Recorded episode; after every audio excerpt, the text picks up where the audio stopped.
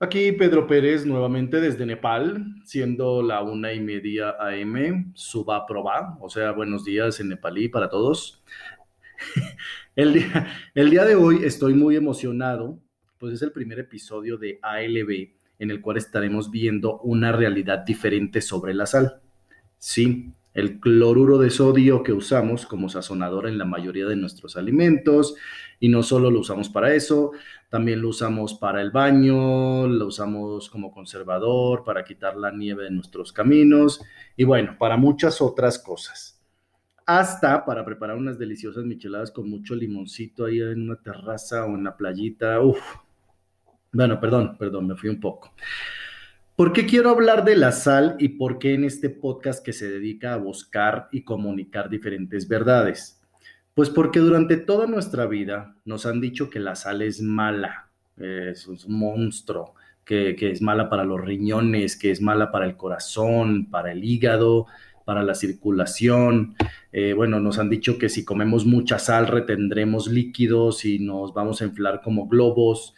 Es más, en Colombia, por ejemplo, o al menos en Medellín, te dicen cuando eres niño que si comes mucha sal, te vas a quedar gago, o sea, tartamudo.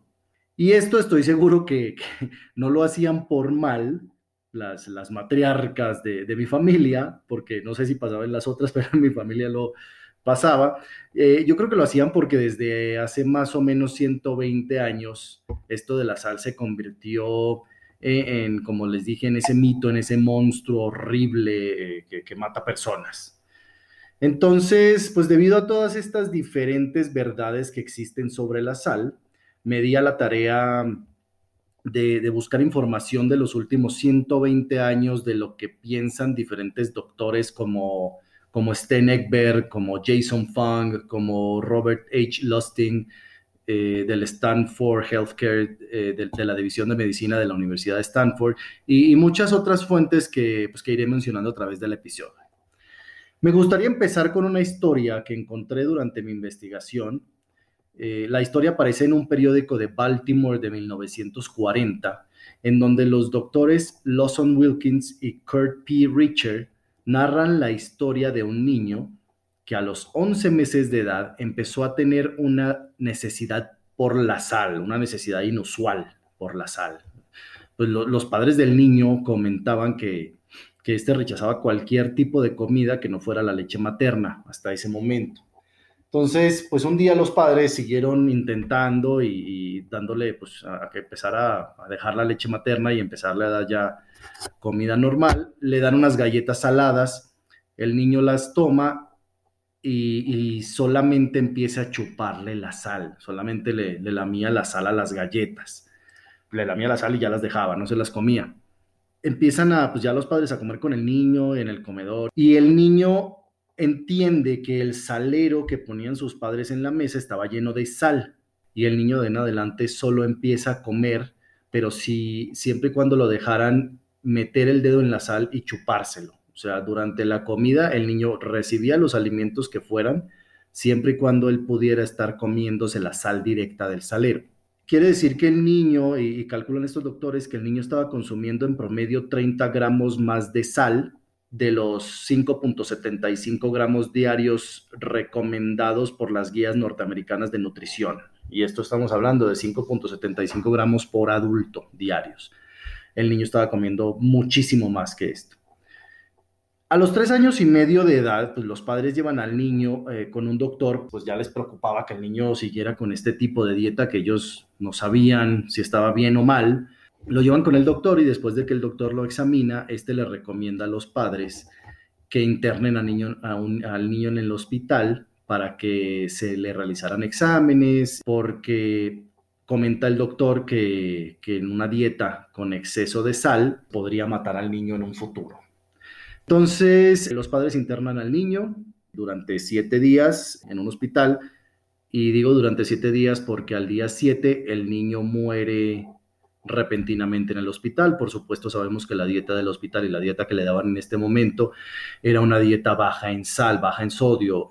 Entonces, después de siete días de, que el hospital, de que está internado el niño en el hospital y lo están alimentando, le están dando esta dieta, el niño muere de repente. Pues eh, en este momento entran estos dos doctores a investigar el caso y, resulta que el niño muere por una deficiencia en el tejido corticoadrenal. Comentan que presenta una insuficiencia adrenal o suprarrenal. ¿Qué es esto? Esto es llamado actualmente la enfermedad de Addison, que se define como un, un trastorno en el que las glándulas suprarrenales no producen suficientes hormonas y sus síntomas eh, terminan siendo antojo de comida salada, vómito o dolor muscular. Al parecer, lo que estaba haciendo el cuerpo del niño eh, estaba pidiendo mayores cantidades de sal para mantenerlo vivo. Y esto lo mantuvo vivo durante tres años y medio, eh, más de tres años, hasta que lo ingresaron al hospital. ¿Qué quieren decir todos estos, todos estos términos y, y todo esto que, que se hizo una investigación, pues quiere decir que el niño tenía problemas en los riñones, una insuficiencia renal y necesitaba la sal para mantenerlos sanos. Por eso el cuerpo se lo estaba pidiendo y el niño logró, sin tener conciencia, simplemente por instinto, consumir sal eh, y así se mantuvo hasta que lo internaron en el hospital y pasó esto de, de la dieta baja en sal. Bueno. Ahora, esta historia es una de las muchas que hay documentadas en donde la sala salvado ha mantenido la vida de muchas personas y es por esto que quiero continuar explicando cómo funciona la sal en, nuestros, eh, en nuestro organismo para saber el lado de la verdad que nunca nos han contado. Recuerden que todo esto se trata de ver una verdad adyacente o una, una verdad diferente a la que, a la que todos conocemos.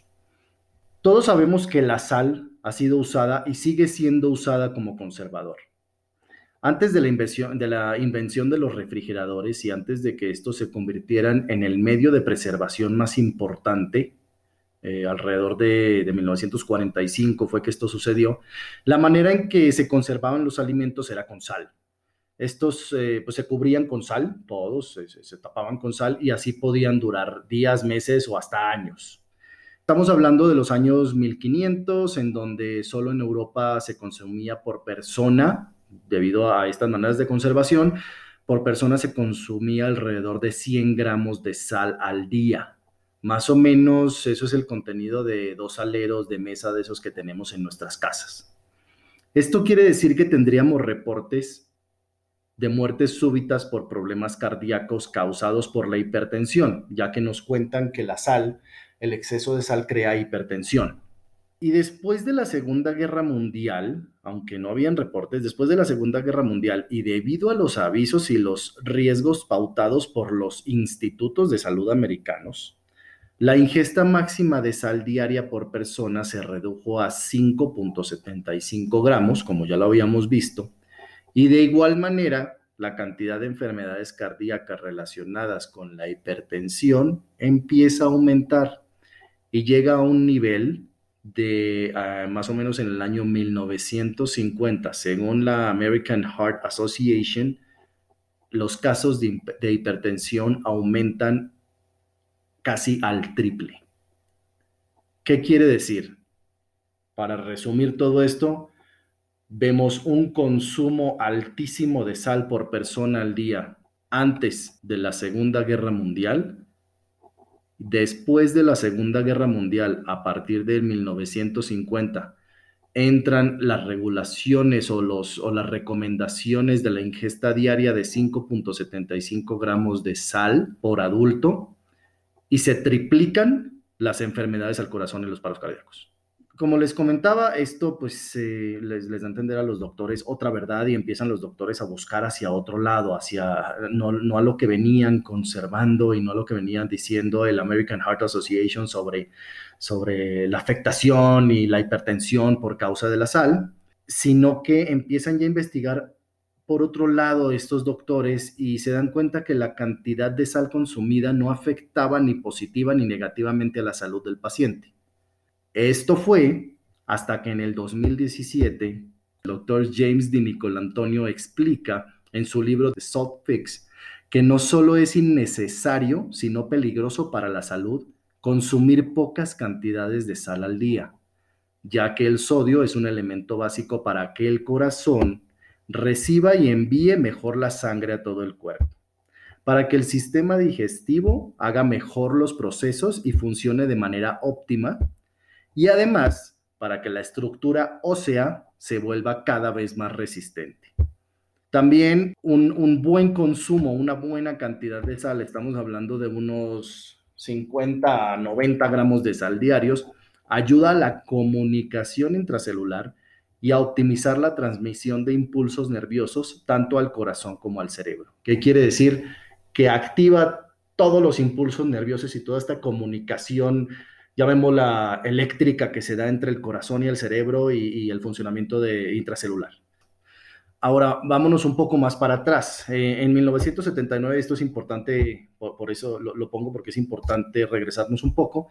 En 1979, una investigación hecha por el doctor Friedrich Luck y, ocho más de sus doctores colegas señalan que se le dio a más de 100 personas un aproximado de 90 gramos de sal, lo cual es, pues, según la American Heart Association, de esos 5.75 gramos que recomiendan diarios, es más de 15 veces lo recomendado.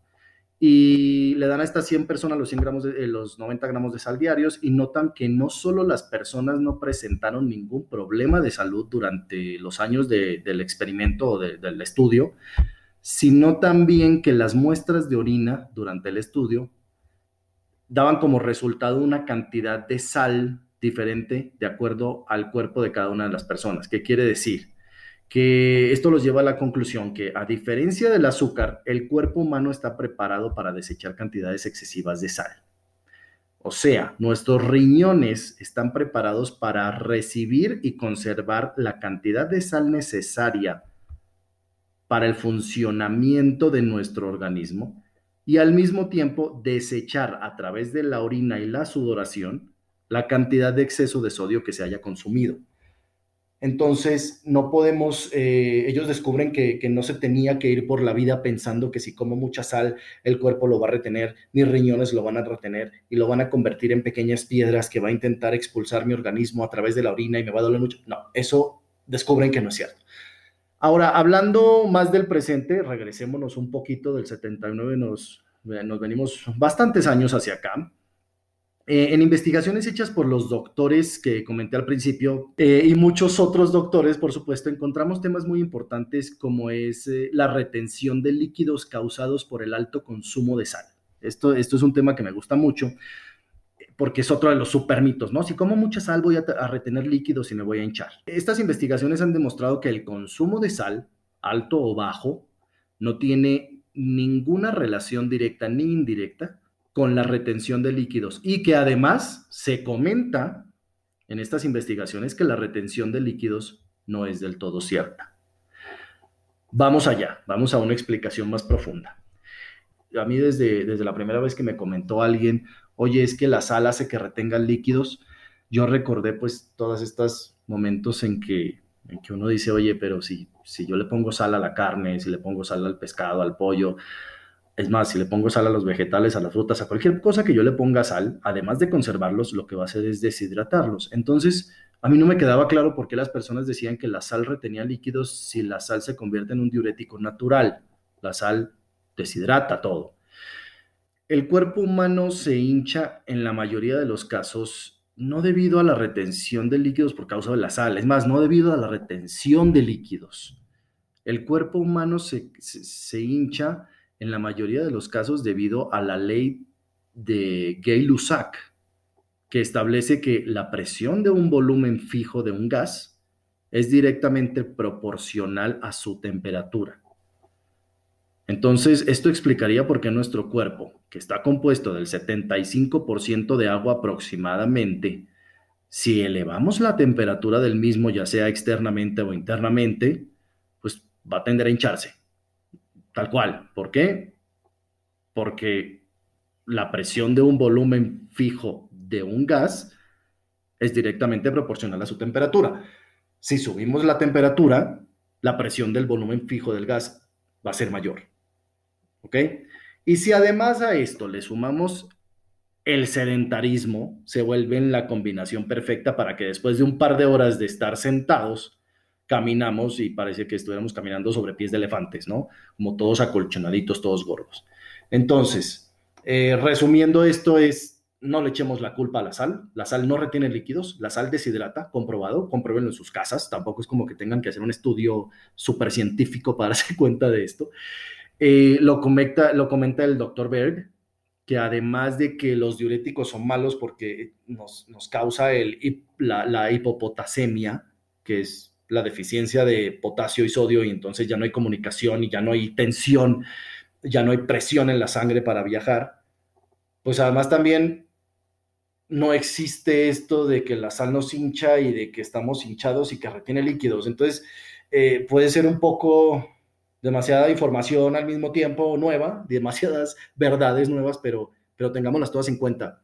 Eh, están los estudios y, no hay científicamente nada congruente para, para tomar esto como, como una realidad.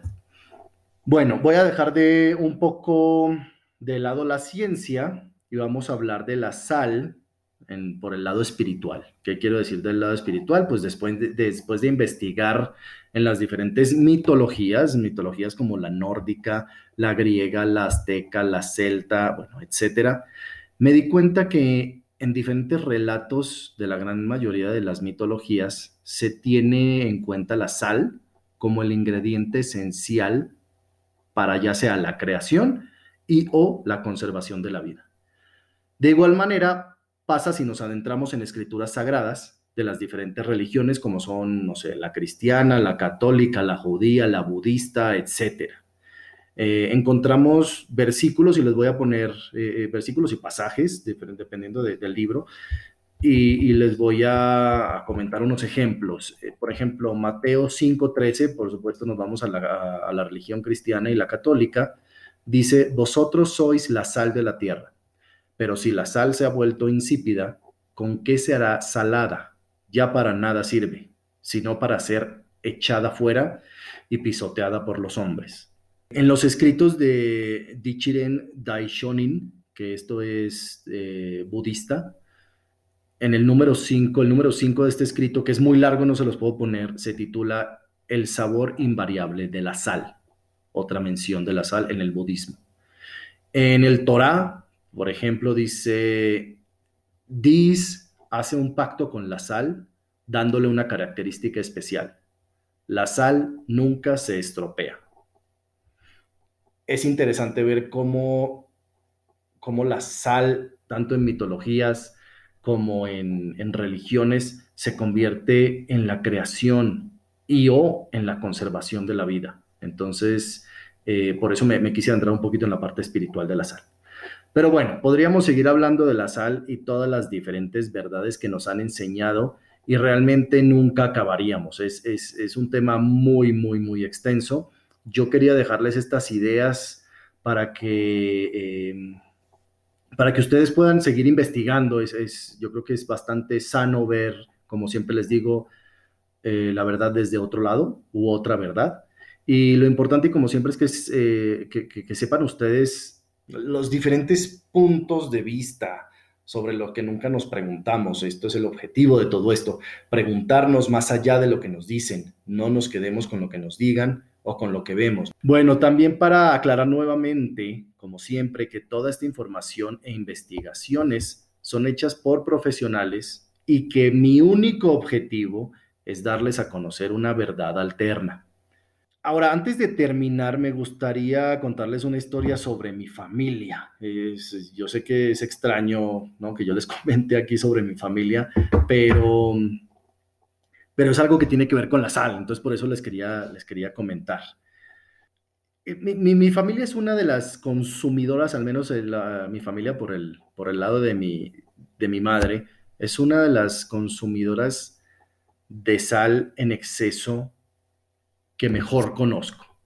Desde, desde mis abuelos hasta mis sobrinos, bueno, todos hemos consumido grandes cantidades de sal diariamente. Yo podría decir que entre unos 50 a 70 gramos de sal sin ningún problema al día estamos consumiendo eh, por persona. Y en ninguno de nosotros, eh, eh, he visto yo que, que ninguno de nosotros sufra ningún tipo de enfermedad relacionada con el consumo excesivo de la sal. Ahora, por supuesto, con esto no quiero decirles que vayan a comerse toda la sal del Himalaya, allá en Nepal, Pero pues sí quiero que sepan de, una historia real, cercana, de consumo de, sal excesivo y, realmente los, los efectos nulos secundarios este, de este hábito. No hemos tenido, y se los digo sinceramente, ningún problema relacionado con la sal en mi familia, con el exceso. Tuvimos ahí, para no entrar en detalles con quién, tuvimos unos problemas con la deficiencia de sodio y potasio en la familia. Gracias a Dios se, descubrió en un buen momento y, y ya esta persona está como si nada hubiera pasado. ¿Por qué? Porque a través de diuréticos estaban los doctores matando a esta persona sin darse cuenta. ¿Por qué? Porque le estaban quitando en exceso el sodio y el potasio a través de diuréticos y esta persona pues cada vez presentaba peores problemas. Entonces, no hemos tenido historias con excesos y sí hemos tenido historias con deficiencias de sal. Casualmente, con todas las investigaciones que anteriormente les comenté, pues está en, vida propia lo que está pasando, ¿no? Bueno, y por último me gustaría decirles que pues dejemos el miedo a, a, la sal y dejemos de tratarla como ese bicho raro, ese monstruo asesino que, nos, que no podemos consumir porque nos enfermaremos. Consumamos, por supuesto, con responsabilidad, pero sin miedo. Eh, asimismo, los quiero invitar a, pues, a seguir investigando. Nuevamente les digo sobre la, verdad alterna, para que tengamos eh, diferentes puntos de vista. Es muy, muy importante esta parte de la discusión, de la sana discusión. Olvidémonos de la sal como el monstruo que causa hipertensión, que causa infartos, que causa piedras en los riñones, que causa retención de líquidos, que causa que te vuelvas tartamudo. Y empecemos a pensar como, las, como eh, en la sal como el conservador de la vida, tanto de alimentos como de la vida, en un consumo responsable de la misma, por supuesto, pero sin miedo no le temamos a la sal. La sal no le ha hecho nada, eh, daño a nadie y ha beneficiado por siglos a la humanidad y lo seguirá haciendo. Les quería comentar que tengo un correo nuevo en el cual me encantaría que me escribieran, ya sea opinando sobre este tema o sobre cualquier otro tema, pregunta, eh, consejo, recomendación sobre temas del canal Cualquier cosa que ustedes me quieran comentar, por favor, a través de este correo por ahora sería una maravilla. Yo trato de responder lo más rápido posible. El correo es amamoslaverdad@gmail.com. Así todo seguidito, sin nada de puntos, ni de guiones medios, ni bajos, ni nada. amamoslaverdad@gmail.com. Espero sus correos con ansias y nos vemos la próxima semana para hablar sobre la verdad diferente del conflicto eterno entre Israel y Palestina. Vamos a ver un lado diferente, vamos a ver otras investigaciones, lo que no nos enseñan en la radio, en la televisión, en las redes sociales, eh, en todos estos lugares que nos bombardean de la misma verdad. Vamos a ver una verdad diferente y lo, lo más digerible posible. Recuerden, como siempre, que yo prefiero tener preguntas sin respuesta que respuestas incuestionables. Y pues muchas gracias, todos ALB.